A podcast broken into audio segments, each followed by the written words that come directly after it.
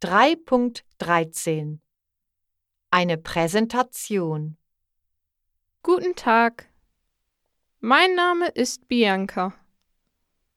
Heute spreche ich über die Basler Fastnacht. Sie findet jedes Jahr im Frühling statt. Die Kinder haben schulfrei. Leute tragen bunte Kostüme und Masken. Sie schminken sich. Es gibt in der Stadtmitte einen großen Umzug. Die Clowns werfen Süßigkeiten. Jedes Jahr besuchen 200.000 Leute die Stadt, um den Umzug zu sehen.